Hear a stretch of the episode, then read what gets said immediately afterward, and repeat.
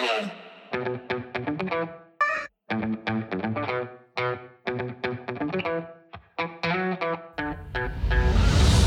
Meetings Nation es la comunidad digital para los profesionales de la industria de reuniones y eventos en el mundo. Let's build community. Bienvenidos al podcast de The Meetings Nation. Yo soy Pedro López Chaltel, organizador profesional de congresos, convenciones y eventos, director de Hit Meeting Planner en México y cofundador de The Meetings Nation. Hoy vamos a hablar de producción y creatividad. En este podcast todos, absolutamente todos los actores de la industria de reuniones y eventos tienen un espacio, un espacio para compartir y escuchar de voz de los que se dedican a la apasionante industria de reuniones sobre su trayectoria, proyectos, sobre el futuro, entre muchas cosas más. Hola, ¿cómo están? Un gusto saludarlos nuevamente. Soy David Hidalgo, director actualmente de IBTM Américas y cofundador de The Meetings Nation.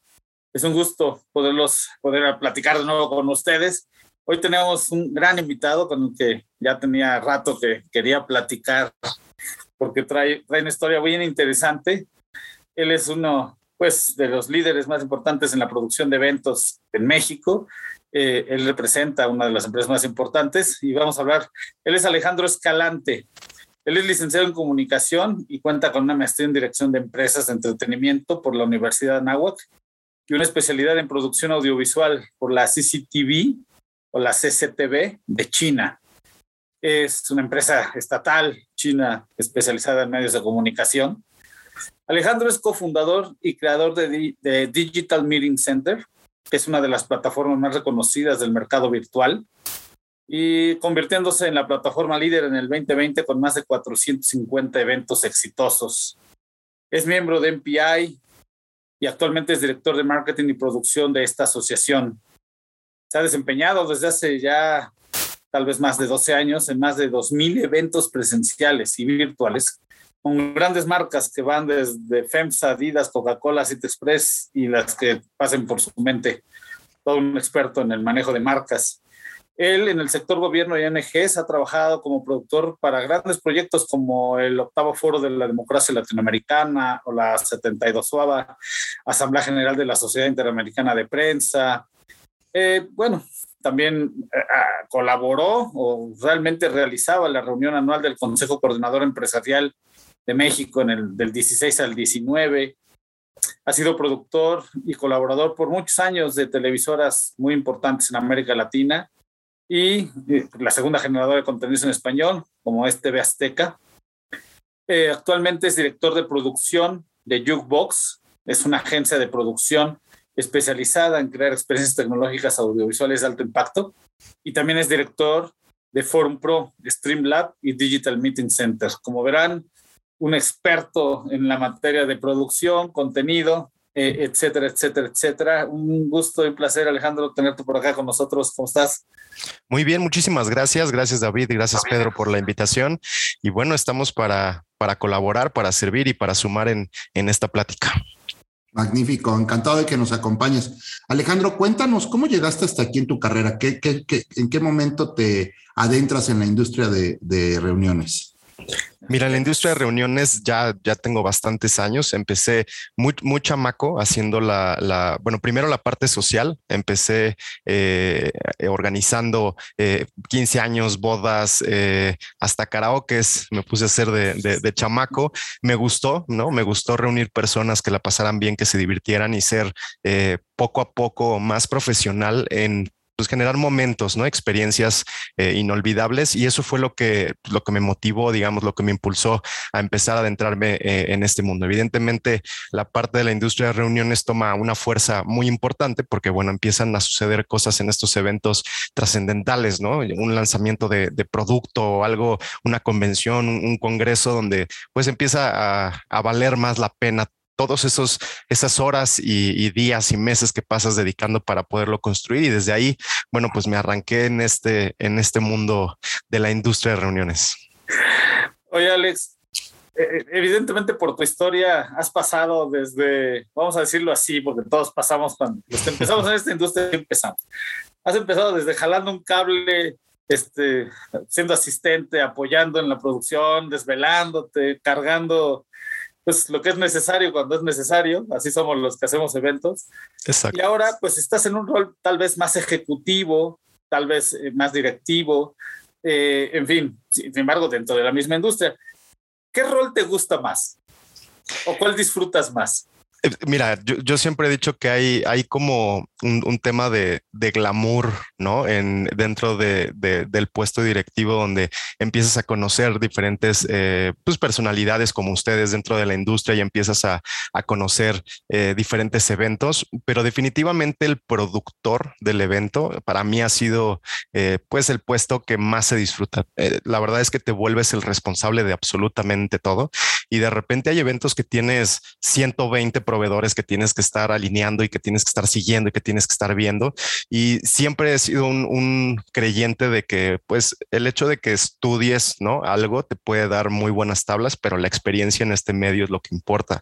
Entonces, eh, la verdad es que yo no tuve prisa por crecer. O sea, eh, siempre quise aprender, este, sigo aprendiendo muchísimo. Eh, todavía en los eventos que tenemos me gusta meterme, entender hoy más que nunca. Hoy, hoy ha cambiado muchísimo lo que hacemos y eso pues ha exigido el, seguir aprendiendo y eso nos motiva, ¿no? A seguir este, con ganas de seguir aprendiendo. Pero bueno, en su, en su momento, eh, cuando, yo llevaba los proyectos, ¿no? Cuando era líder de proyecto, me gustaba muchísimo porque era ver cómo hacer las cosas diferentes, ¿no? De repente tenías, no sé, la fiesta de Coca-Cola FEMSA y había que ver qué puedes hacer diferente. Imagínate eh, una empresa que ha tenido 30, 40 fiestas de fin de año, ¿cómo llegas tú a decirle que esta fiesta va a ser la mejor? Y ahí es donde se vuelve realmente un reto dedicarse este, a esta industria porque sí depende de ti el poner las ideas sobre la mesa. Las ideas ya existen, se han hecho cualquier cantidad de cosas, pero juntar eh, diferentes partes de diferentes ideas o momentos y crear un momento único es lo que se vuelve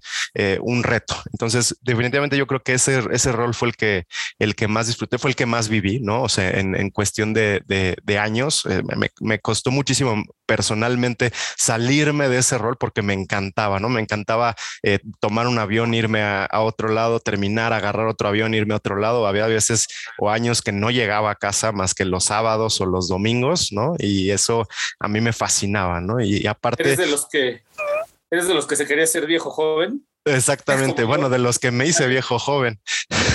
sí, sí, sí, sí, definitivamente. Y lo disfrutaba demasiado. Entonces ahí es cuando yo me di cuenta que estaba donde me gustaba estar. ¿No? Y, me seguí eh, pues impulsando a, conseguir las mejores cuentas y las fiestas más grandes y, empezar a hacer cosas diferentes, por supuesto, sin descuidar cualquier evento, porque para mi punto de vista cualquier evento es importante, pero había esas ciertas marcas que hacías en el año que sabías que el siguiente año lo tenías que hacer mejor, ¿no? Y terminar con, un reconocimiento quizá de, de, recursos humanos o del director de la empresa diciéndote, este año fue mejor que el pasado, era, era como los aplausos para un cantante, ¿no? Sí, es, es este, apasionante la operación, ¿no? O sea, todos los que hemos estado, a mí me pasa también, todos los que hemos estado en, operando eventos, te, te, por más que te quieras este, alejar, siempre que estás ahí, te entras la cosquita, quieres ver el scouting, quieres participar en la parte creativa, pero sin duda parte del crecimiento, Alejandro, es eso, ¿no? Es irte despegando y ir conformando un, un equipo también tan robusto como, como tú mismo lo has logrado ser. Eh, te quiero preguntar, ¿cómo cuéntanos un poquito sobre tu día a día. Hoy, ¿cómo es tu día a día a, nivel directivo? ¿Qué haces? Cuéntanos. Bueno, hoy la, verdad es que eh, algunos de los que nos están escuchando conocen Jukebox, saben la, la transformación que ha tenido en los últimos años y el reto principal que hemos tenido es no ser vendedores ¿no? de nuestro producto, sino ser asesores. Es decir, nosotros eh, hace unos años era muy sencillo porque llegábamos con el cliente, le decíamos, oye, mira, esta es la propuesta creativa, el el cliente aceptaba la propuesta y tú la desarrollabas o la ejecutabas. Hoy en día el cliente realmente no sabe lo que va a pasar en su evento porque no conoce sobre, sobre o eventos híbridos o eventos virtuales. Entonces hay que capacitar al cliente también para que poco a poco lo vayas asesorando y vaya entendiendo por qué le conviene una cosa u otra. No hay clientes que están casados con una plataforma y el explicarles en algunos casos que no es la plataforma que les conviene por ciertas situaciones o por el tipo de evento que están teniendo, se convierten en horas y horas de capacitación que le empezamos a dar al cliente, ¿no? Entonces, un poquito del, del, rol que, que, voy desempeñando es eso, tener un equipo de productores muy capacitados, ¿no? Para que, para que puedan asesorar, pero también poder entrar con el cliente, entrar a juntas, por ejemplo, eh, grandes de, imagínate, no sé, Nestlé, ¿no? Tiene un área de IT con todo un comité directivo, entonces que acepten trabajar contigo se vuelve muy complejo, ¿no? Porque ellos ya pasaron por los primeros meses donde decían que sí a todo y se caían las plataformas y habían errores en los, en los eventos y saben, ¿no? Que pasó muchísimo en esos, en esos tiempos y bueno, ahora toman mucho cuidado para poder ejecutar un evento. Entonces mi parte se convierte en, en dos, en dos este, puntos. La primera, llevar el acompañamiento una vez eh, aceptado, digamos, eh, la idea creativa y la solicitud con el cliente para que se ejecute, para eh, pasar los procesos necesarios, todo lo que se necesite. Y además la parte de relaciones públicas con, con los clientes. Nosotros somos una agencia que hemos desarrollado un modelo de negocio donde no necesariamente nosotros somos el, el proveedor del, del, cliente final, ¿no? Nosotros nos volvemos una agencia de agencias y eso nos compromete a poder dar un servicio premium. Es decir, si alguna agencia va a poner su nombre por nosotros, ¿no? Al momento de ejecutar un evento, pues tiene que estar seguro de que va a salir perfectamente bien. Y entonces esa parte también se vuelve parte de mi rol, el llevar eh, las diferentes cuentas de, de, o a meeting planners en particular o agencias de, de la industria de reuniones, donde nosotros entramos como ese músculo ¿no? de, producción audiovisual que últimamente ha tomado mucha relevancia, ¿no? Con quién estás. Antes había 200 o 300 empresas eh, grandes o, que destacaban dentro de, este negocio y hoy hay 50. Entonces se vuelve eh, esa parte de llevar esta comunicación este, cercana a, a, nuestro cliente que tiene a sus clientes se vuelve muy importante y esa es la parte que, que yo voy llevando. Muy bien. Interesante. A ver, mientras ibas hablando, me iban brincando 400 preguntas. Obvio, no te puedo hacer tantas de un, solo golpe, pero evidentemente hoy todos estamos eh, sufriendo, de alguna manera viviendo esta transformación, ¿no? Pasamos primordialmente de hacer eventos presenciales, que seguirán siendo así. Creo que estos no van a desaparecer, se están transformando simplemente y ahora tenemos también los eventos digitales que están cambiando la manera en la que se están comunicando las marcas, eh, las empresas con sus públicos, con sus audiencias. Y no quiere decir con esto que uno se va a comer al otro, simplemente se van a acompañar y me parece que ahí está, esa discusión se acabó. Pero eso, cuando lo ves de fuera, cuando tú eres un cliente, dices, ok, qué interesante, está cambiando la industria. Pero cuando estás de, por dentro y te ha tocado transformar todo lo que estás haciendo, eh, pues nos damos cuenta de pronto que nuestros equipos no tienen las habilidades suficientes. Uno mismo tiene que ir desarrollando habilidades que antes no tenías que tener instaladas. Algunos, como tú, me, incluyo dentro de esos, pasamos por el mundo de la televisión muchos años, pasamos por el mundo del cine muchos años. Entonces, ya de alguna manera estás habituado a esos retos, solo estás como rescatando esa experiencia. ¿Qué le dirías a todos esos que hoy todavía no tienen, pues obviamente el background que tiene Alejandro y todo su equipo y toda esa especialidad que traen encima, sino que apenas van entrando al mundo los eventos. Este, ¿Por dónde les dirías que empiecen a transformarse? ¿Cuál es la magia? ¿Dónde está el secreto de transformarse con éxito en, en el mundo de los eventos? ¿no? Porque evidentemente no es sencillo. Hay muchos, como tú lo acabas de mencionar, que han dado unos bandazos que, que, que, ya quedaron traumados para toda su vida, ¿no? Que dicen en, en, la torre, si esto es un mundo, nuevo mundo de los eventos, creo que me voy a ir a otra industria porque no la voy a armar. Sin embargo, me parece que más bien han tomado malas decisiones, ¿no? Porque, eh, o sea, sí se puede transformar uno exitosamente. En fin, ¿cuál es, ¿dónde está la magia? ¿Dónde está el secreto? En fin, ¿por dónde empezar? Mira, yo, yo, yo resumiría esto en, en, en, una frase muy sencilla y que, que se vuelve de verdad crucial. O te aclimatas o te aclimueres. Y eso es algo que tenemos que entender perfectamente dentro de este decimos también o te aclichingas. Tú eres muy inglés. Sí, sí, sí. Quise, quise, quise ser un poco más inglés, pero sí. Sí, la verdad es que es una realidad que vamos a o que debemos prepararnos para una industria de las reuniones mucho más híbrida. A ver, esto es un tema marquetero completamente.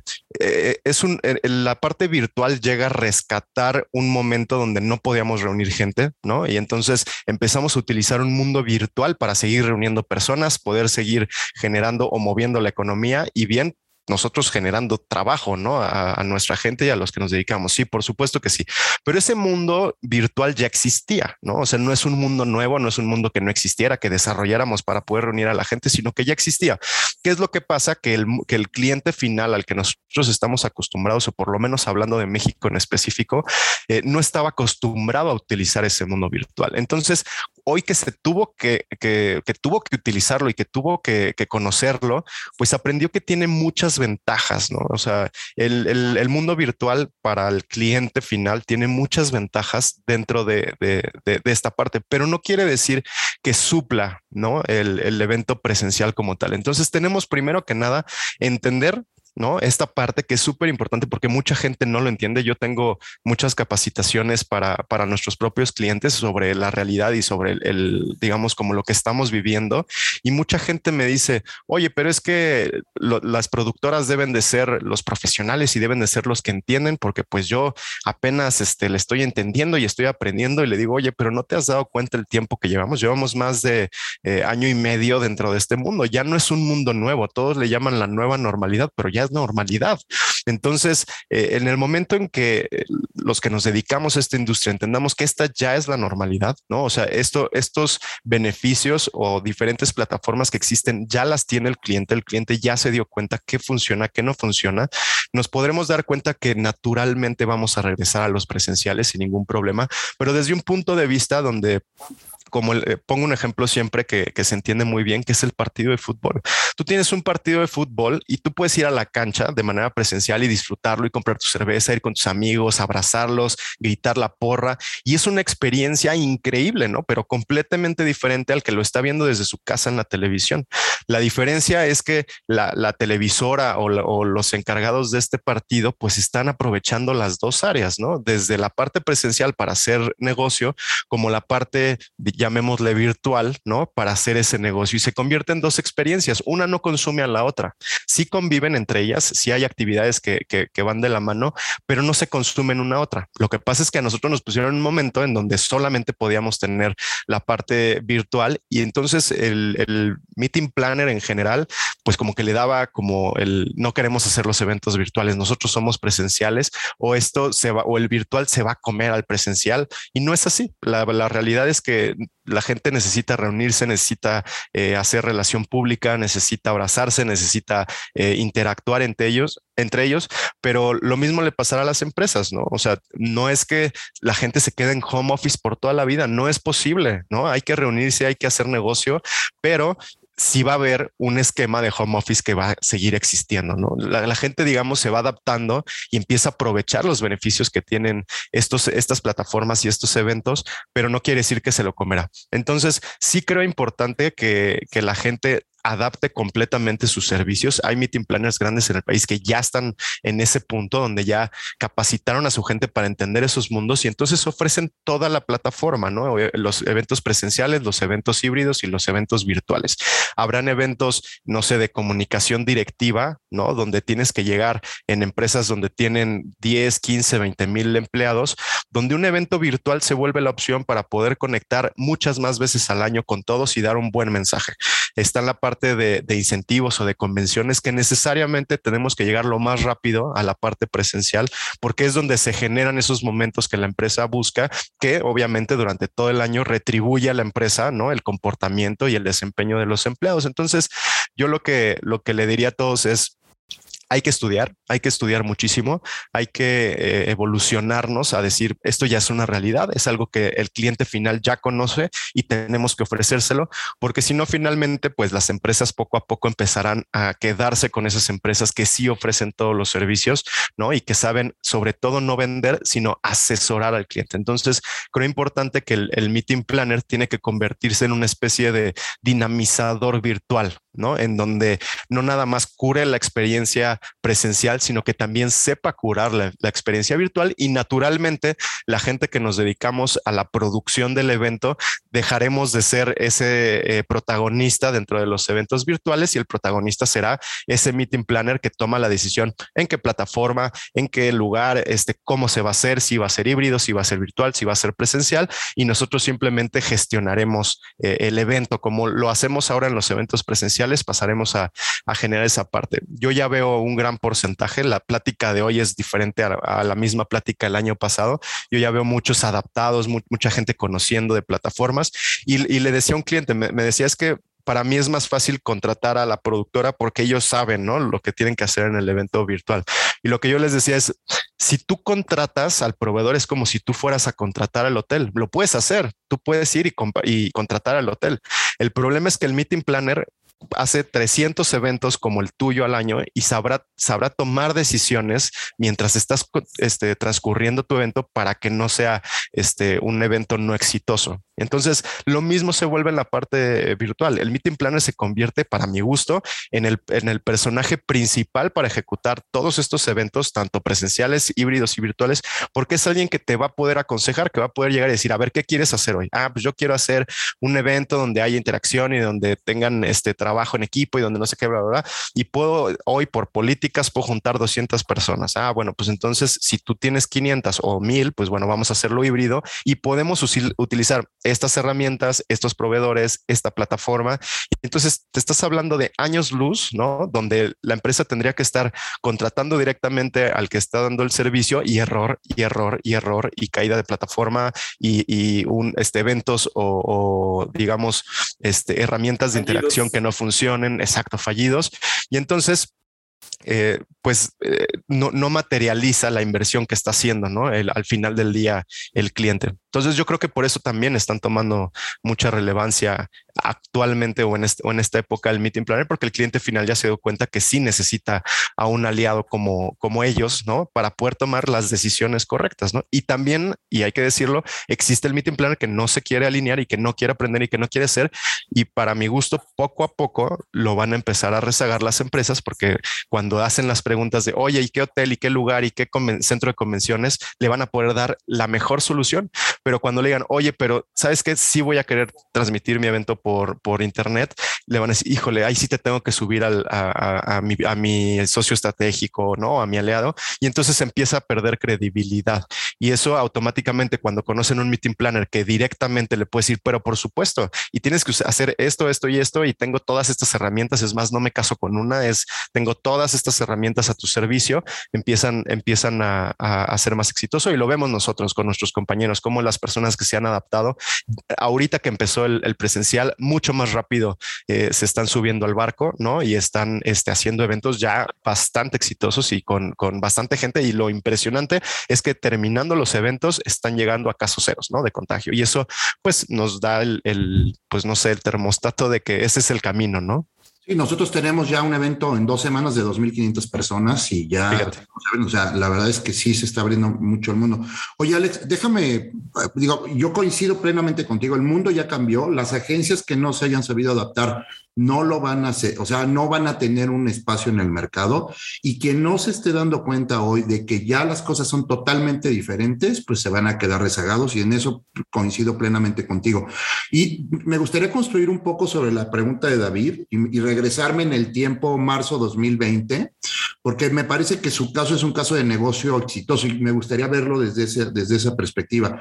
O sea, ¿en qué momento decides? Porque nos lo cuestionamos todos los meeting planners, ¿no? O sea, voy a desarrollar mi plataforma, voy, o sea, este camino que ustedes hicieron exitosamente, todos, todos nos lo preguntábamos y de repente veías pasar tantas cosas, o sea, plataformas buenas, chafas, de dudas, agarro la internacional, perspectivas malinchistas, ¿no? De no, lo de aquí sí, lo de allá no, pero ustedes fueron ocupando un lugar cada vez mucho más robusto. ¿No? Con desafíos que evidentemente no debieron haber sido fáciles en ese momento, pero se casaron con eso. Y entonces ese momento, digamos, de tipping point, ¿no? De, decir, vamos y vamos por todo y posicionarse, y sigo pensando por lo menos de lo que hay en México, creado en México, ustedes son de lo mejor que hay, porque muchas cosas quedaron en el camino y muchas, muchas chafas.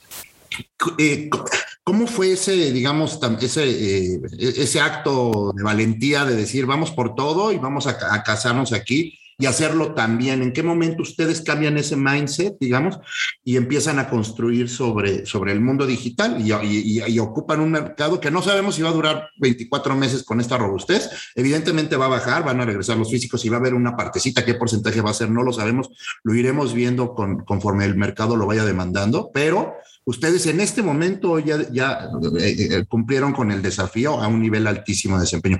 Me gustaría saber cómo fue, cómo fue tu discusión con Rodrigo, ¿no? Con el equipo en marzo de 2020 para, para encaminarse en este gran proyecto. ¿Cuál fue la epifanía? fue, es, mira, es una, es una gran pregunta, Pedro. La verdad es que sí fue un momento crucial de decisión que hoy podemos saber que fue una gran decisión. En su momento, pues no lo sabíamos, ¿no? Lo que sucedió, la verdad es que nosotros, y creo que por ahí va tu pregunta, fuimos los primeros que sacamos los servicios virtuales y los sacamos tres semanas después de, de pandemia. Y eso, o sea, las empresas transnacionales que venían esperando como qué va, de, de qué va, este, tardaron muchísimo en sacar los servicios y eso fue lo que nos ayudó a jalar a esas personas que no nos volteaban a ver para poder posicionarnos como nos hemos posicionado. La verdad es que el, día que se declara pandemia, si no mal recuerdo, fue el 18 de marzo, que se declara pandemia en México, este, y nos dicen, pues, ¿qué creen? Se van a tener que encerrar por ejemplo, en este caso, cuando hablaba con Rodrigo, me decía, bueno, ya nos pasó, ¿no? En, eh, en, la influencia, pues van a ser tres, cuatro meses donde va a bajar la chamba y después tendremos que reactivar, ¿no? Esa era como la, la visión que teníamos. La verdad es que eh, el equipo con el que trabajo siempre hemos sido muy inquietos, ¿no? O sea, somos, somos muy entregados. La camiseta que tenemos puesto, Jukebox es una empresa que te pone mucho la camiseta de la empresa. No nos quisimos quedar sentados y lo que hicimos fue en cuanto, porque se empezaron a, cancelar los eventos, fue muy, fue impresionante como de repente era una semana, dos semanas, tres semanas, de repente tres meses, de repente hasta diciembre ya estaban cancelando eventos. Entonces empezamos a decir, tenemos que hacer algo. Nosotros eh, teníamos dos experiencias importantes. La primera es ya realizábamos congresos de, de, manera virtual, ¿no? Habían muchos congresos internacionales, los cuales ya se transmitían por internet y lo hacíamos eh, en casa y eso nos ayudó a, a reactivarnos rápido. Y la segunda es que yo cuando estuve en TV Azteca me tocó desarrollar el canal por internet de TV Azteca. Hace muchos años cuando no, no existían tantos canales por internet, hubo que desarrollar un canal 24 horas. Entonces, llegar a qué aparatos usar, cómo colocar las cabinas, los, los sets de televisión para que fueran muy pocas personas operando y pudiera estar 24 horas, no fuera tan costoso para la empresa el, el generar todo este contenido y reutilizar el contenido que tenía la televisora en este canal pues nos dio muchos años luz de, ventaja, ¿no? Versus la competencia, porque lo que hicimos fue pues si no podemos hacer eventos eh, presenciales, pues vamos a transmitirlos como si fuera un programa de televisión. Y por ahí fue la, la, la, primera idea, ¿no? Que teníamos hacia rumbo hacia esto y nos encerramos las primeras dos semanas a conocer todas las plataformas, pero clic por clic, o sea, no había un botón que no pudiéramos entender. Y la verdad es que gracias a Dios conté con el apoyo de, de todo mi equipo, sí con todas las medidas y, y cuidados que, que, que, necesitábamos, pero nos sentamos a entender todas las plataformas. Y después lo que, lo que hicimos fue desarrollar desarrollar eh, cómo venderlo, que esa fue la parte, eh, digamos, como que más nos costaba trabajo, porque no existía. Hoy haces un benchmark y sabes cómo vender los servicios virtuales. En su momento no existía. Entonces, qué costo tenía un, un, un, evento por Zoom y qué costo tenía un evento en plataforma y qué costo tenía muchas cosas, ¿no? Entonces desarrollamos todo ese mapa que se lo pudimos entregar al cliente y fue que hicimos Stay Connected. Ese lanzamiento de Stay Connected lo, lo hicimos tres semanas posterior a la parte de la pandemia y aunque no, aunque no empezamos a cerrar eventos, tuvimos este, un, in, un ingreso, ¿no? De gente de 1500 personas y fue donde nos brincó porque pues nosotros debemos de, de tener un unos 80 clientes activos, ¿no?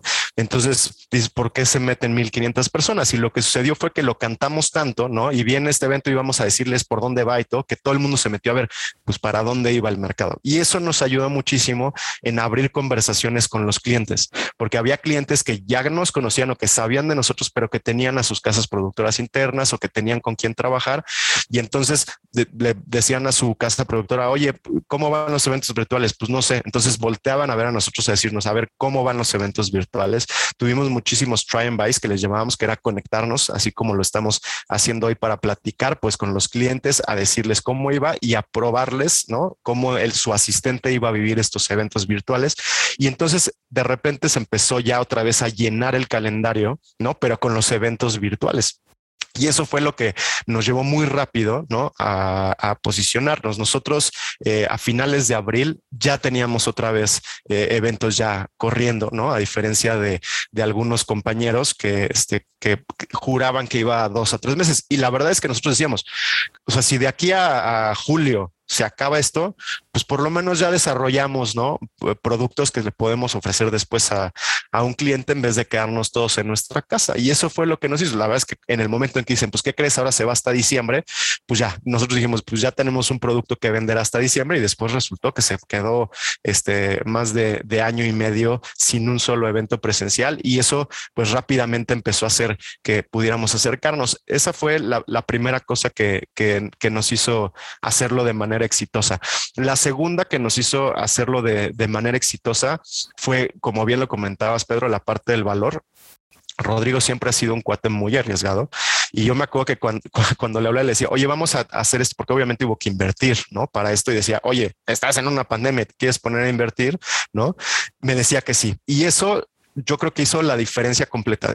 Quiero pensar que muchas personas en otras empresas eh, que pues, les toca, como en mi caso, la posición de desarrollar producto, pues decían, oye, es que es los eventos virtuales y en la empresa le decían, no, espérate, vamos a ver por dónde va la cosa, ¿no? Aguántate tantito. Y acá fue un inmediato, sí, dale, este, pues si ustedes quieren estar yendo a la oficina y adelantando y haciendo, pues adelante, ¿no? Están, cuentan con mi apoyo. Y eso fue lo que nos hizo tener la inversión en el momento y empezar a desarrollar de esos productos algo mucho más completo. Después agarrar experiencia, obviamente, con cada evento que corríamos y empezar a desarrollar ya productos muy bien hechos, ¿no? Que era, o sea, ya empezamos a meter, digo, hoy es normal, ¿no? Pero en su momento empezamos ya a meter las plecas, ¿no? De, de los nombres y las cortinillas y hacer toda una locura en la producción y pues no era tan normal. Después, eh, cuando empezamos a querer ofrecer plataformas virtuales, empezamos a cotizar las plataformas eh, como Virvela, ¿no? Que es la, la, plataforma que tiene Virtual Venue, que sea también eh, posicionado dentro del mercado. Y empezamos a ver entre esas y varias, este, digamos, de las que estaban más posicionadas, sobre todo en Europa, porque en Europa ya habían arrancado con los eventos virtuales. También fue un, un termostato de SIVA para allá. Este, empezamos a cotizar y eran sumamente caras. Entonces, literalmente nos, sentamos, eh, Rodrigo y yo, a platicar. Este, bueno, Rodrigo, Luis López, que es el director de operaciones y un servidor, a platicar y decir, vamos o no vamos. ¿no? O sea, si vamos a, invertirle esto, hay que desarrollar una plataforma que le pueda dar al cliente lo que necesita. ¿Qué pasaba? Contrataban estas plataformas y el mercado mexicano eh, desertaba los eventos. ¿Por qué? Por ejemplo, un, un doctor eh, mexicano si en un clic no está dentro de la transmisión, se va, ¿no? Por ejemplo, si un registro no es sencillo, lo deserta. Y, es, y, y esas medidas eh, las empezamos a ver cuando generábamos los primeros registros, ¿no? Con, querías toda la información del doctor y pues empezaban a llenarlo y a la mitad ya no terminaban de leer el registro y eso nos empezaba a dar el norte. Muchas, muchos clientes que vienen de, de otras plataformas donde sí hicieron el evento y venían y nos decían, es que pues esperábamos cuatro mil y entraron 200. No, a ver, es, es, demasiado, ¿no? La deserción. ¿Cuál es el problema? Pues la plataforma que estás utilizando. Fuimos desarrollando una plataforma que de manera económica tuviera todo lo necesario, ¿no? O sea, visual para poder poner banners, poder vender, ¿no? La parte de los stands que tuviera, este, pero que fuera muy sencilla, intuitiva la, la plataforma, pero muy robusta. Es decir, a nivel eh, interno, que, que tuviera, eh, digamos, como pasar a todos los criterios de seguridad, porque si no, pues no ibas a pasar para nuestros clientes. Imagínate, era Coca-Cola FEMSA, Nestlé, este, mejor teatro, ¿no? La transmisión de los teatros. Son clientes que son muy exigentes, que si, que si tú no le das un buen servicio, se te cae una vez, los pierdes. Entonces decíamos, nosotros por salvar lo virtual vamos a perder lo presencial. Entonces le echamos muchísimas ganas a que fuera una buena plataforma y pues el éxito que, que tuvo creo que radicó en eso. Y también es pues un poco de suerte, ¿no? Suerte eh, llamándolo específicamente al tema virtual, ¿no? Todos hubiéramos querido que en tres meses hubiéramos regresado a la presencial y nos hubiéramos reactivado y hubiéramos seguido caminando, pero en el momento en que tienes una inversión como esa, y te dicen, ¿qué crees? Ahora se va a diciembre y después te dicen, ¿qué crees? Ahora se va hasta septiembre del siguiente año y ¿qué crees? Ahora hasta diciembre de este año, pues obviamente toda esa inversión que, que hicimos valió la pena. Una vez que vimos que el camino era el correcto, nos fuimos a las instalaciones, ¿no? O sea, toda la, toda la gente que estaba haciendo eventos virtuales, ah, porque al principio éramos nosotros, pero de repente ya tenías al del catering poniendo en, en, el Facebook, te hago tu evento virtual, ¿no? Y tiene lógica, esto era un tema de todos sobrevivir y todos caminar, pero era gente que no estaba especializada y que empezó a darle clics, ¿no? Y empezó a hacer eventos virtuales. Obviamente nosotros dijimos, bueno, pues bingo, ¿no? Ahora lo que tenemos que hacer es las instalaciones y desarrollamos unas instalaciones con el site este, adecuado, con las cabinas adecuadas, con los foros de transmisión adecuados, ¿no?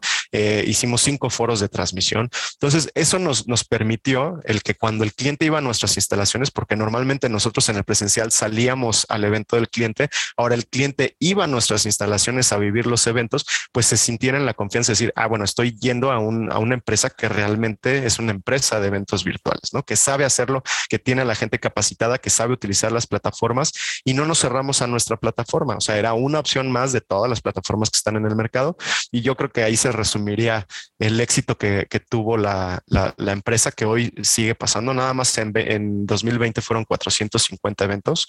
Este, este año vamos a romper la marca. Entonces, la verdad es que ha sido gracias a tenacidad y paciencia también, ¿no? Paciencia de saber que tienes que decir que no. Mucha gente decía que sí a todo. Nosotros supimos decir que no. Llegaban a pedirnos cierto tipo de eventos y hasta que no lo teníamos 100% desarrollado, decíamos que no podíamos y eso nos permitió que todos los eventos que teníamos terminaban bien.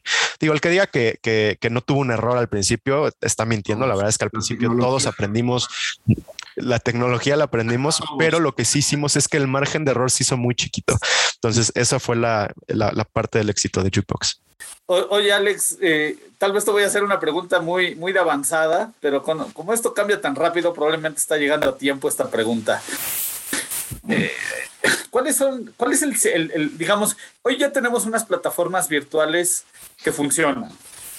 Sabemos también que hay, hay ciertos aspectos de los eventos eh, virtuales que siguen estando un poco pendientes. Por ejemplo, el tema de networking, ¿no? Eh, eh, los, que, los que hacemos eventos donde el networking es importante, seguimos sintiendo, incluso los clientes siguen sintiendo que ahí hay un tema pendiente obviamente no vamos a alcanzar el nivel de networking tal cual se vive en un evento presencial donde te abrazas y le das un beso a tus amigos y cosas así. No, a lo mejor de momento no. Pero ¿cuál es el, la versión 2.0? ¿En qué están trabajando los que tienen plataformas virtuales? ¿En qué están trabajando para que en mediano plazo, a lo mejor uno, un año, dos años, no lo sé, ya, ya, ya estén llevando la experiencia de vivir un evento virtual al siguiente nivel?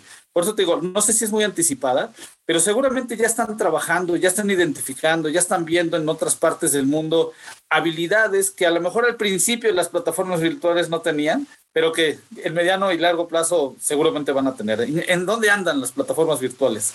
Sí, por supuesto. Mira, hay algo que hay que entender y que es súper importante. Lo primero es, no todas las propuestas son para todos los clientes. Eso es lo primero que tenemos que, entender. Es decir, si nosotros tuviéramos la mejor plataforma con el mejor networking, con algo que prácticamente sintieras cómo te abraza y cómo este, este, te escupe cuando habla el de, enfrente, probablemente no sería lo ideal para todos. ¿no? Es decir, eh, la inversión de, de una plataforma en específico hacia dónde es lo mejor no siempre vas a poder llegar. Ahí es, es como el tema de los carros, ¿no? O sea, existe el Volkswagen y existe el Ferrari. O sea, cada, cada cliente decidirá cuál es la que utiliza y según la, las necesidades que tenga y, sobre todo el tipo de, de, necesidad que, que, tenga sobre, sobre sus clientes. Entonces, eh, lo que nosotros eh, estamos, digamos, como trabajando muchísimo es en la capacitación del cliente como tal, ¿no? que el cliente logre identificar eh, qué necesidades tiene para que pueda tener la plataforma que, que necesita. Nosotros tenemos plataformas dentro de, de, nuestra carpeta, por ejemplo, que tienen trabajos de speed networking, ¿no? donde tú puedes llegar, le das clic y te da según los tags que tú pusiste cuando te registraste la persona correcta y puedes tener un speed networking quizá de 15 minutos y en 15 minutos o de 7 minutos y terminando esos 7 minutos te cambia la que sigue y te cambia el que sigue como lo tienen hoy en, en, la parte presencial estas famosas mesas la diferencia es que tú estás en la misma computadora y no tienes que estarte cambiando ni yendo a citas ni mucho menos. Y si una persona no llega te cambia otra random y te la pone. Todo, todo esto lo hace de, de, de manera es decir existen esas herramientas la pregunta es si tu evento lo necesita. Muchas veces eh, quieren tener eh, que puedas tener conversaciones eh, por, por, como Zoom uno a uno con la gente que está dentro de, del evento y no necesariamente es lo que le conviene al evento. ¿Qué pasa?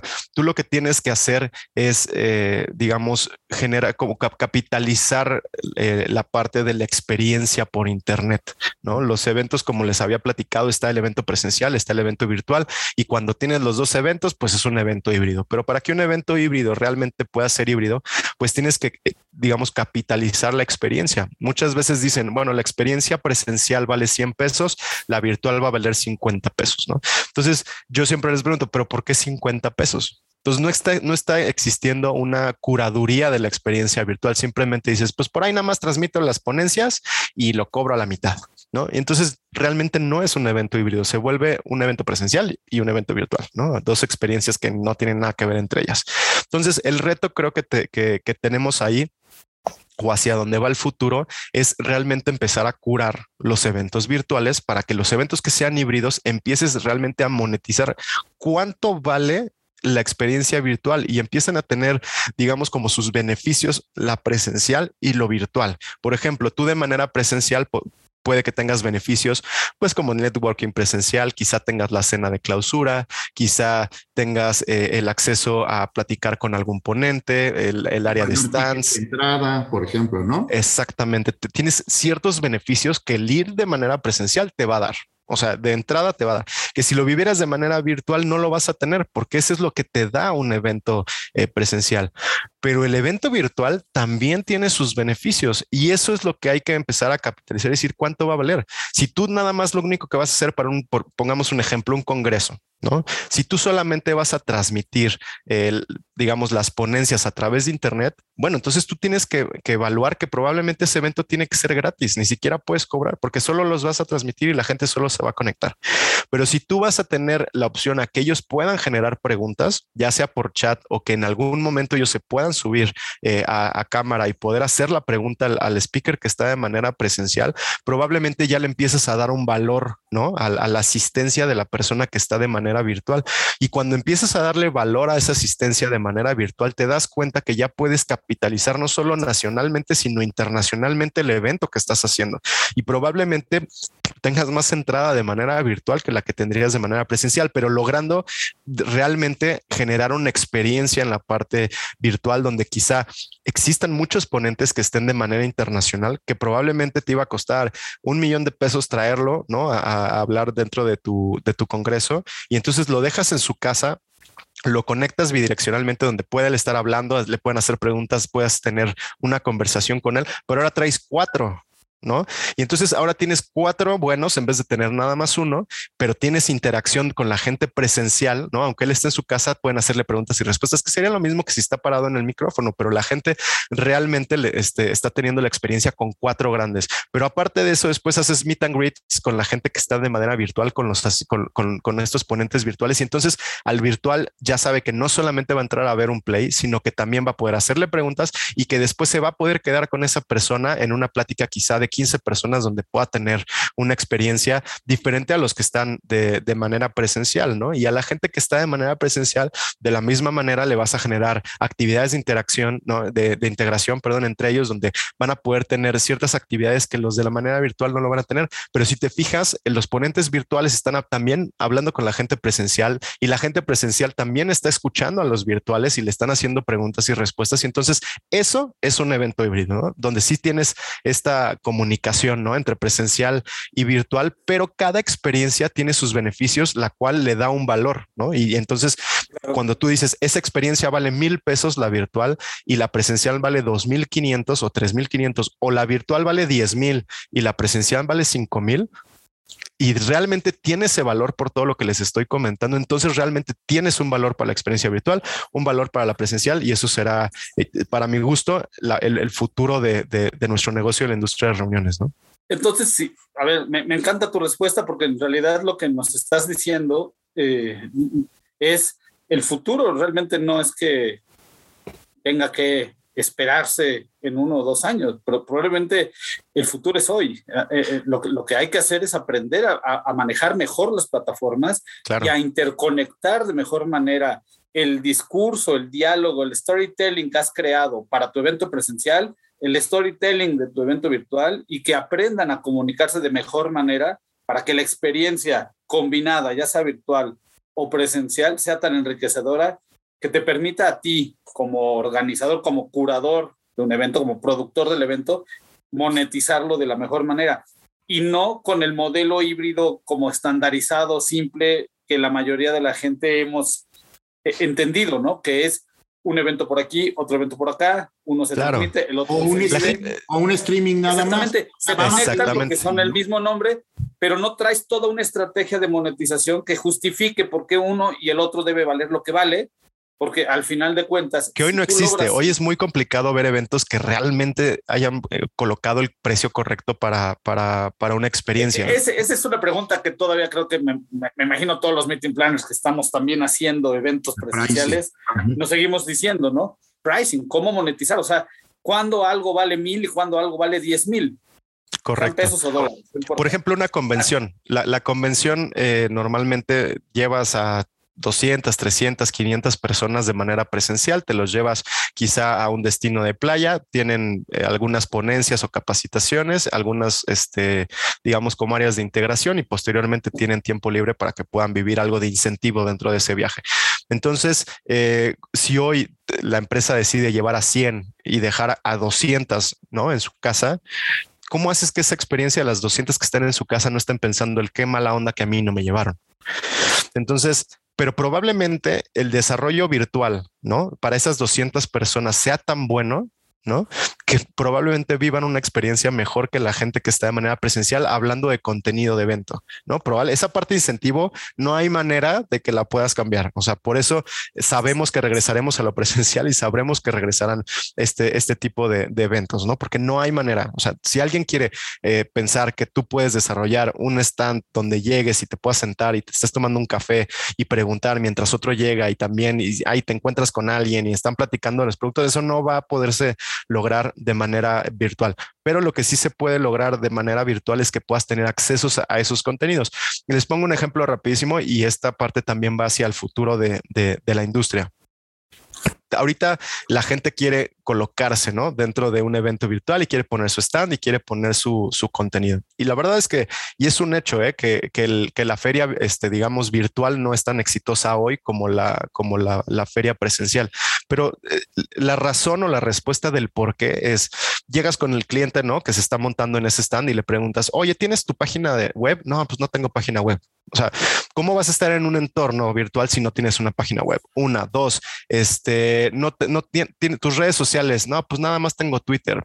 ¿Sabes? Entonces, WhatsApp empresarial. Eh, WhatsApp empresarial. Y dices, bueno, está perfecto. Bueno, las formas de pago, no, pero tú cobras, no. A ver, tú tienes que tener tus formas de, de, pago eh, virtuales para poder, si alguien quiere comprar tu producto, poderlo este, vender. Eh, bueno, está perfecto. Bueno, pásame tu catálogo para poderlo subir en la plataforma. No, pues no tengo el catálogo, ¿no? O sea, pues tengo aquí el impreso y, pues escanealo y súbelo en PDF, ¿no? Este, no tengo logística de entrega. Eh, mi gente, ¿no? La que va a atender el stand no tiene el software necesario para poder estar ahí. Entonces, ¿qué es lo que, o sea, cuál es la respuesta? Es que las ferias virtuales eh, en, nuestro país no han tenido el éxito que hemos esperado porque la gente o los participantes dentro del evento no están capacitados o no están eh, adaptados para poder vivir estas, ferias virtuales. Hay ferias virtuales en, Europa y de verdad que viven de, digamos, como de una manera muy exitosa. Por ejemplo, hay una feria de vino que se hace allá, que es muy exitosa, porque imagínate, era una feria que se hacía presencial, se, se, se, iban eh, diferentes marcas de vino y la gente iba a conocerlas y compraba sus, botellas, ¿no? Y entraban ahí, no sé, mil, mil quinientas personas. Y hoy lo hacen de manera híbrida. Imagínate el éxito que tiene que a esa feria que la gente de vino sabe que era súper exitosa y que era increíble, ¿no? La feria. Ahora tú desde cualquier parte del mundo te puedes conectar, puedes ver los stands, puedes ver los vinos, puedes ver qué tipos de vinos este, hay, toda la información, este, puedes comprarlos, te llegan eh, a tu casa en uno o dos días, eh, ¿sabes? O sea, hay, mucho por, por, por, avanzar. Y estoy hablando de un producto, por, y lo pongo como ejemplo, que tú pensarías que tienes que probar para saber, ¿no? O sea, si lo consumes. Pero la gente que, que sabe o por lo menos el, caso de éxito del que hablaban de vinos, pues sabe eh, identificar qué vinos son, cuáles son, los consiguen muy buen precio y el éxito que tuvo fue que ahora la venta fue mayor por internet que presencial, aunque tuvieron los mismos asistentes, nada más que antes si el evento les generaba, no sé, voy a decir números este, abiertos, pero si les generaba 5 millones de pesos, ahora les genera 200 mil pesos, porque ahora ya tienes una compra internacional y estás capitalizando la inversión que estás haciendo hacia la parte eh, híbrida, ¿no? Y probablemente si antes se gastaban 50 mil dólares, digo 500 mil dólares en producir el evento, a lo mejor ahora se gastan 50 mil dólares. Además, crece su rentabilidad. ¿no? Sí, que, que, que, la verdad es que si hay un porcentaje que tiene que subir, ¿no? O sea, si tú en un evento presencial estabas poniendo 100 pesos, hoy vas a tener que poner 120. O sea, no puedes pensar que, que, ahora como los virtuales ya costaban 20 pesos, ¿no? Porque todo el mundo quería hacer eventos y quería reactivarse, te van a seguir costando 20 pesos. O sea, es oferta y demanda. Hoy en día ya la gente ya conoce perfectamente los servicios y sí te va a tener que costar un poquito más. Nuestro trabajo es cómo no hacer que le impacte tanto al presencial, el que sea híbrido, pues para, para poder este, ofrecerle, digamos, al cliente esas alternativas, ¿no? Y que sea viable para ellos. Pero bueno, no lo van a desaprovechar. Lo que quiero poner sobre la mesa es que no van a desaprovechar ese tipo de, oportunidades, ¿no? Que, que, por eso decía que es muy marketero, porque la empresa dice, pues sí, está padre que se vean todos y se abracen, pero yo lo que quiero es ver números, ¿no? O sea, quiero que ver en el año cómo cada inversión que hice en tanto eventos presenciales y virtuales, cómo me fue redituable, ¿no? En, en cuestión de números y ya se dieron cuenta que el hacer esta mezcla entre presenciales y virtuales, pues se vuelve el éxito para hacer pues mucho más rentable, ¿no? Las inversiones que están haciendo. Y va a costar más, coincido contigo, Alex. O sea, nos hemos dado cuenta que, pues, evidentemente el mercado, había muchísima demanda, muy poca profesionalización del mercado. Correcto. Pero evidentemente tener gente capaz y ofrecer eventos de calidad y todo esto que ya platicas, eh, pues va a costar más. Y un poco regresándome a cosas que platicaba hace ratito, decías, eh, esta experiencia que debe contrastar fuerte contra lo presencial. Yo, no, y seguramente a ustedes les ha pasado, he organizado cientos de convenciones donde te llevas a la gente a Los Cabos y están metidas en el salón, o sea, en, la playa, ¿no? Entonces, evidentemente hay una oportunidad ahí, sin duda, de ser muy protagonista, o sea, tener mucho protagonismo y, lucirse en términos de la interacción con la gente que no está atendiendo. Bueno, a lo que acabas de decir, Pedro, había una, una, una marca con, con la que estaba estaba yo este, debatiendo su convención justo sobre los temas que estás poniendo y le decía yo, oye, a ver, eh, ya sabemos que existe lo virtual y que existe lo presencial. Y decía, sí, es que yo me los tengo que llevar a los cabos porque si no todo el año no, no me dejan de molestar, ¿no? Entonces le decía, bueno, ¿por qué no hacemos algo? Si tú te los llevabas normalmente dos, tres y cuatro a un hotel all inclusive, donde no te cuesta un peso más tenerlos afuera o adentro del salón, ¿por qué no hacemos tres días antes la convención virtual? Checas lista de que sí estén tomando, este, que estén ahí, que estén participando con las ponencias, en las integraciones, y cuando termine el evento virtual te los llevas como si fuera un viaje incentivo. O sea, es la misma inversión que vas a hacer, la mismita, ¿no? Pero la gente va a tomar sus clases, digamos, o sus ponencias o sus pláticas de manera virtual, donde a ti no te está generando un costo eh, eh, dentro de, un hotel que te está costando, no sé, cinco mil o seis mil pesos, eh, uno, uno sencillo por persona al día. Y después los otros tres días que ya estabas pagando y que están viviendo y que les está costando, pues que se vayan, a, que se vayan realmente a tener quizá un, sí la cena, ¿no? De bienvenida para que se vean todos y todo, y de ahí a disfrutar el hotel, ¿no? y realmente disfrutar ese incentivo. Y al revés, Alex, también bueno, quieres tu convención, pues das tu convención, pero ten eventos digitales a lo largo, o sea, alarga tu convención a través de pequeños, muchos esfuerzos digitales. Y tu campaña, ¿no? Todo el año para que estés reforzando el conocimiento, porque nadie lo hace. Es decir, ahí todos los insights que te quedaste en la convención, cómo les da seguimiento a largo plazo, y para eso, digamos, como todo el mundo digital, nos va a servir. Déjame hacerte una última pregunta de mi lado. Seguramente David tendrá alguna última. ¿Dónde te quieres ver en 2024, Alex?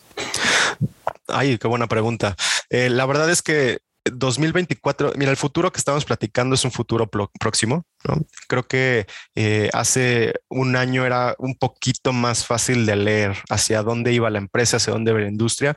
Hoy nos cuesta un poquito trabajo, eh, lo, platicábamos el otro día Rodrigo y yo, nos cuesta un poquito de trabajo ver más allá de, de un año, ¿no? O sea, hacia hacia dónde, hacia dónde ir esto. Lo que sí estamos seguros es que queremos eh, ofrecer el mejor servicio, ¿no? No queremos por este, este crecimiento perder ese trato al cliente. Nuestra empresa es, un, es una empresa que ha cuidado muchísimo la atención al cliente porque a final de cuentas somos aliados comerciales con nuestros clientes eh, y el trabajar eso y poder llegar a, quizá un 2024 mucho más fuertes, ¿no? Eh, digamos completos, pero sobre todo no perdiendo esa esencia que tiene Jukebox y que ustedes lo han, lo han podido eh, vivir en algunos eventos. de sí tener un trato con el cliente personal, ¿no? Cercano y no decir, bueno, a ver qué productor me toca y a ver si sale bien el evento, sino tener esa cercanía con, con, las cuentas. Y bueno, ojalá, ojalá lleguemos a un 2024 fuertes, que, que estemos compitiendo. Eh, como, como, hoy, como hoy decimos, ya estamos sentados en la mesa de los niños grandes. Ahora lo que queremos es realmente eh, profesionalizar y ser, este, digamos, competidores mucho más fuertes. Y pues bueno, ojalá nos, nos vaya muy bien, crezcamos mucho y, y tengamos en 2024 otra plática como esta, nos recordemos con, este, con risas lo que pasado en estos años, pero ya estemos haciendo grandes convenciones con mucho más tecnología. Definitivamente el tema tecnológico viene muy fuerte. Ahorita viene el Internet satelital que muchos no, los, no lo están pelando y el tema que está pasando en Internet satelital se vuelve muy parecido a lo que nos pasó con el celular en aquellos años donde ya no tenías que depender del teléfono local y ya podías ir con tu celular a cualquier lado. El, el tema de Internet satelital todo este tema eh, virtual e híbrido lo va a potencializar muchísimo porque ya cualquiera va a poder conectarse desde una montaña en donde quieras, ¿sabes? Y eso tenemos que tener visión sobre eso, tenemos que saber que ahí viene y que esto va por ese camino, ¿no? no pues Ojalá que sea así. tecnología, cuando llegue, Tecnología, tecnología, tecnología, ¿no? Es, es, es el futuro. Perdón, David, damos una, una, última reflexión. Y también este tema que decías de terceros, y me parece que le das en el clavo, o sea, hay una hiperresponsabilidad también de todos los actores que quieren estar, digamos, siendo protagonistas o, o, visibilizar sus marcas para digitalizarse. Y hoy veo también en otros negocios en los que yo participo, y como inversionista o como consejero, también esta, esta eh, pregunta que todos están haciendo de, pues ahora, ¿qué es digitalización? ¿Cómo lo hago? Y parte de esa digitalización, uno de los rubros es tener presencia en todos lados para que cuando me guste, cuando yo quiera ir de, patrocinador de un evento o comprar un stand o algo, tenga visibilidad para todos lados, por todos lados, ¿no? Y eso también... Ahí está el secreto. Donde nosotros tenemos que ir acompañando, asesorando a las empresas para empoderar a toda su cadena de, consumo. Perdón, David, ibas a, a decir. No, no, no, no, finalmente creo que tiene sentido. Eh, lo que se ha dicho por mucho tiempo y que a lo mejor mucha gente no lo ha comprendido al 100%, ¿no? O, no ha llegado a la profundidad que es la identidad digital, ¿no? Todo, todo cómo, tu, tu, empresa tiene que poder vivir en, en, las dos dimensiones de forma totalmente desarrollada, la forma presencial y la forma digital, ¿no? Y en la digital está desde poder cobrar con tarjeta de crédito, tener una página web que funcione hasta desarrollar estas habilidades y capacidades híbridas que te permitan conectar con tu audiencia, conectar con tu público, conectar con tus empleados en cualquiera de los formatos que estratégicamente tú decidas, ¿no? Sea presencial, híbrido, virtual. O, te aclimatas o te aclimueres. Aclimueres, exacto. Ya lo dijimos también, eh, para no repetir lo mismo. Eh, pues muchas gracias, Alex. La verdad es que fantástica la plática contigo. Queda claro que en, en México hay estupendos profesionales y, que seguramente como tú están haciendo escuela en el mundo de los eventos virtuales, en el mundo de los eventos híbridos. Hace falta gente como, como tú en nuestro país. Y me queda una última pregunta que no me quiero quedar pendiente. A ver si no te quemo con esta última pregunta, pero eh, ¿en dónde está, eh, eh, digamos, más desarrollado el músculo de lo digital? Es decir, de pronto nos dimos cuenta que todo el mundo volvió a lo digital, ¿no? Y ya todos estamos metiéndonos, cada, unos más adentro que otros, tú eres de los que están hasta el fondo, hasta adelante en la fila, pero ¿en qué región del mundo es donde están ya, en, digamos, en, en el, en el 2.0 de los virtuales, es decir, donde ya se estén viendo mucho más maduros o desarrollados los eventos. y en ese contexto, ¿cómo anda México y América Latina? Mira, yo creo que, o sea, creo que México le ha costado mucho trabajo, muchísimo, muchísimo, y ahí sí lo, digo por, por experiencia, el adaptarse a, todos estos sistemas. La verdad es que nosotros monitoreamos muchísimo eh, evento europeo, sobre todo, y, llamo a europeo porque la condición que ellos vivieron fue muy parecida a la nuestra, pero nosotros desfasados un año.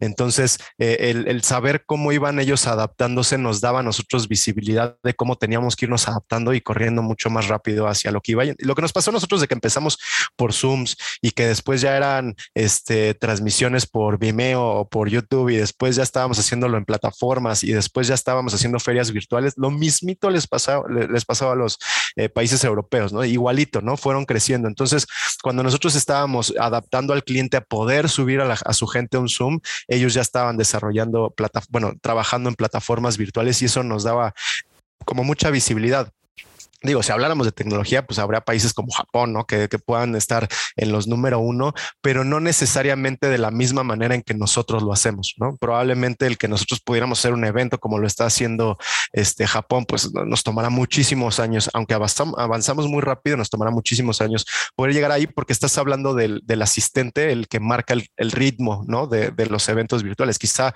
yo puedo tener eh, conocimiento sobre muchas cosas que se pueden hacer nuevas e innovadoras dentro de los eventos virtuales, pero si el asistente lo va a rechazar, como el ejemplo de los médicos que le daba, pues no lo vas a poder implementar. Entonces, yo, yo eh, creería que, que pues los que están adelante de nosotros, este, pues son países eh, europeos, ¿no? Donde tenemos que estar viéndolos hacia dónde van para no quedarnos atrás y estar corriendo hacia adelante con ellos, pero no perder visibilidad eh, de, lo que están este, haciendo eh, en Estados Unidos, de lo que están este, haciendo en Japón, de donde están haciendo en diferentes países donde sabemos que la tecnología ya es parte de, su día a día, ¿no? Que quizá, por ejemplo, el home office en México costó muchísimo trabajo, ¿no? Que la gente estuviera conectada y que entendiera las horarios y que no costó muchísimo trabajo y quizá en Estados Unidos ya era un día a día, ¿no? Ya fue algo que, pues la, la, diferencia es que ahora en vez de estar dos días o tres días en su casa, pues se quedaron toda la semana, ¿no? Y, claro, no, hay, hay, empresas que llevan 10 años en México batallando contra la, realidad virtual, ¿no? Por ejemplo, y no tomar posición. Y entonces hay que tener, digamos, la tecnología adecuada para el momento del país y me parece que es una excelente lectura también, Alex, del, del panorama. Al final, al final, aunque es digital, seguimos llegando tarde pero, pero vamos. Sí, y todavía no estamos al 100% eh, entendidos de lo que va. Lo que les decía al, al principio, eh, primero es pruebas, pruebas, pruebas, ¿no? O sea, esa es, esa es la solución para, para, cualquier empresa. La, la, segunda es seguir estudiando, estudiando y estudiando. En el momento en que las empresas, ¿no? Sobre todo las transnacionales lo, ya, lo, ya, lo, ya lo llevaron a ese, a ese punto, pero las empresas mexicanas entender que tienen que meterse en este mundo y que tienen que hacer pruebas y que tienen que pasar ese, ese, ese punto donde su propia gente que se dedica, esa curva de aprendizaje donde su gente o la gente que se dedica a, a sus eventos tiene que entender cuál son los beneficios y empezarlos a explotar, pues más rápido, más rápido vamos a avanzar. Hay una corresponsabilidad mayor también de la propia empresa, ¿no? Con, con, con el 100%. Y eso hay que irlo asesorando. Alex, muchísimas gracias por Gracias a ustedes. Ha sido un placer. Felicidades. Eres un caso de éxito. Es un caso, el caso de Jukebox es un caso de inspiración. Eh, me parece que todos los meeting planners nos, nos, propusimos en algún momento y todos nos preguntábamos cómo tomar posición, ¿no? Contra los grandes dinosaurios o las grandes empresas que ya llevaban 20, 30 años en la industria. Y me parece que ustedes son un, caso eh, que lo lograron y, y, esperamos que así sea durante muchos años. Da gusto eh, ver frescura en el ambiente de la industria de reuniones y ver también esta, eh, este entusiasmo, esta audacia, esta tenacidad, como la llamabas, ¿no? De, empresas que supieron tomar posición. Muchísimas felicidades. Invitarte, Alex, gracias. a meterte a que a que te a que cualquier persona que quiera saber más de de su historia o que quieran eh, conocer más de Jukebox, te puedan contactar a través de The Meetings Nation, de, Muchas gracias. de la industria de reuniones. Y pues nada, muchísimas gracias por acompañarnos, Alex. Increíble, un placer. Gracias, Alex. Un placer. La verdad es que ha sido, ha sido un placer platicar con ustedes. La verdad es que a los dos los admiro bastante. Entonces, eh, es un placer estar compartiendo este, este espacio con ustedes. Estoy seguro que la gente que los escucha se va a llevar algo, ¿no? Le dará clic y dirá, pues sí, tiene, tiene, sentido. Este, los que no, estoy eh, abierto a debatirlo. Y, pero la verdad es que estamos en un mundo en donde el zapatero se dedica a los zapatos, ¿no? Entonces, eh, hagamos alianzas comerciales, trabajemos juntos unámonos entre todos, ¿no? Trabajemos en equipo y uno de los secretos que tuvo Jukebox fue trabajar en equipo, ¿no? No, no pensar en, en, personas, sino todos juntos lograr algo y la misma invitación le hago a todos los que nos están escuchando, ¿no? Trabajemos juntos y hagamos eventos exitosos. Magnífico. Excelente.